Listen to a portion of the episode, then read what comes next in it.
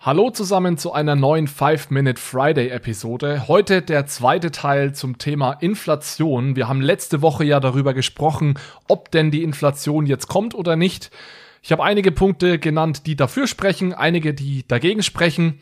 Ich halte es definitiv für möglich, dass wir in den kommenden Monaten oder Jahren eine erhöhte Inflation sehen werden. Und deswegen dachte ich, es sei mal an der Zeit, mit euch einige wissenschaftlich fundierte Strategien zu teilen, die uns dabei helfen, uns und unser privates Vermögen vor einer Inflation zu schützen.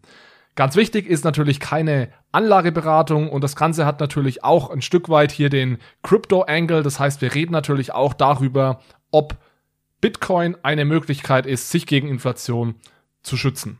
Generell die Ergebnisse, die ich euch heute vorstelle, basieren auf einem Forschungspapier, das im Mai diesen Jahres ähm, herausgekommen ist. Das ist von Harvey Campbell, ist ein bekannter Finance-Professor der Duke University und das hat er gemeinsam geschrieben mit mehreren Co-Autoren der MAN Group. Das ist eine Investment-Management-Firm.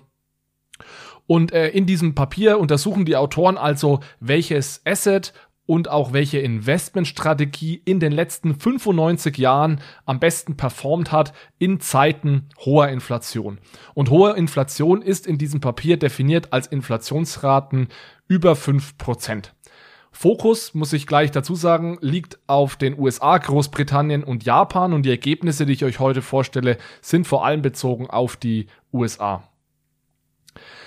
Ja, steigen wir direkt ein in die Resultate. Ich denke, größtenteils keine Überraschung, am Anfang zumindest. Anleihen, das heißt festverzinsliche Wertpapiere, performen sehr schlecht während Inflationsphasen.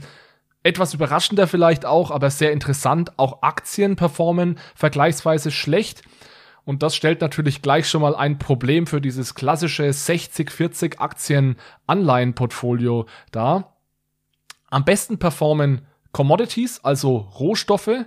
Ja, der durchschnittliche Return von Rohstoffen während dieser Inflationsphasen ist 14 Prozent. Vielleicht noch als kleine Nebenbemerkung, in diesen 95 Jahren gab es acht Inflationsphasen, also acht Zeiträume, an denen die Inflationsraten über fünf Prozent lagen. Da haben Rohstoffe am besten performt, 14 Prozent ähm, pro Jahr Return. Das heißt, Rohstoffe laufen sogar während der Inflationsphasen besser als außerhalb der Inflationsphasen. Da liegt der Return nämlich eher so im niedrigen einstelligen Bereich. Innerhalb der Rohstoffe gibt's aber auch relativ große Unterschiede. Also wir haben da die Energierohstoffe, die 41 Prozent äh, Return aufweisen, Edelmetalle so 11 bis 19 Prozent und dann die Rohstoffe aus dem Nahrungsmittelbereich, also die Agriculturals, das ist so Zucker, Kaffee und so weiter, die liegen so bei 7 bis 8%. Prozent. Die Autoren schauen sich dann auch noch unterschiedliche Handelsstrategien an. Da würde ich euch dann einfach auf das Papier direkt verweisen. Das verlinke ich euch gerne in den Show Notes. Also die zeigen da, dass scheinbar vor allem Trendfolgestrategien sehr gut funktionieren. Aber da würde ich jetzt heute nicht näher drauf eingehen. Ich möchte nämlich viel lieber noch darüber reden, inwieweit denn eine Beimischung durch Kryptowährungen, vor allem Bitcoin, eventuell den Inflationsschutz zusätzlich erhöhen kann. Da haben sich die Autoren nämlich auch Gedanken dazu gemacht. Theoretisch ist es ja so, Bitcoin sollte eigentlich ein guter Schutz vor Inflation sein. Es gibt ja keine zentrale Instanz, die mehr Bitcoin erschaffen kann. Dieses Angebot von Bitcoin ist auf 21 Millionen begrenzt. Bitcoin ist also knapp und so weiter und so fort. Empirische Untersuchungen allerdings, also Datenauswertungen, sprechen aktuell eher gegen dieses Argument, dass Bitcoin ein guter Schutz gegen Inflation ist, beziehungsweise dass Bitcoin während Inflationsphasen gut performt. Also da geht so diese Theorie und die Praxis aktuell noch ein Stück weit auseinander. Ich glaube, eine Sache, die man da zu sagen muss, ist, dass wir aktuell natürlich nur sehr wenig Daten haben, um das Ganze wirklich empirisch zu untersuchen. Also es gibt acht, aktuell gut acht Jahre qualitativ hochwertige Bitcoin-Daten und uns fehlen einfach diese 95 Jahre Daten, die wir für die anderen Asset-Klassen haben. Denn es gab jetzt beispielsweise noch keine wirkliche Inflationsperiode während ähm, der letzten acht Jahre, seitdem es äh, bit gute Bitcoin-Daten gibt. Das heißt, diese Auswertungen sind auf einer sehr dünnen Datenbasis und das Argument, das die Autoren machen, ist, ist folgendes.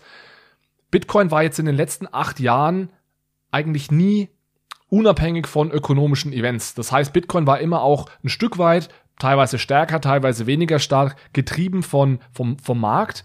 Das heißt, Bitcoin war jetzt nicht dieses klassische Safe Haven Asset, wie es teilweise US-Staatsanleihen oder wie es vor allem US-Staatsanleihen sind. Bitcoin hat relativ volatil, volatil auch auf Krisen ähm, reagiert. Und Bitcoin war vor allem in den letzten acht Jahren korreliert mit dem Aktienmarkt. Und da ist jetzt das Argument der Autoren, da Aktien eher schlecht performen während Inflationsphasen, ist davon auszugehen, dass Bitcoin also auch schlecht performt.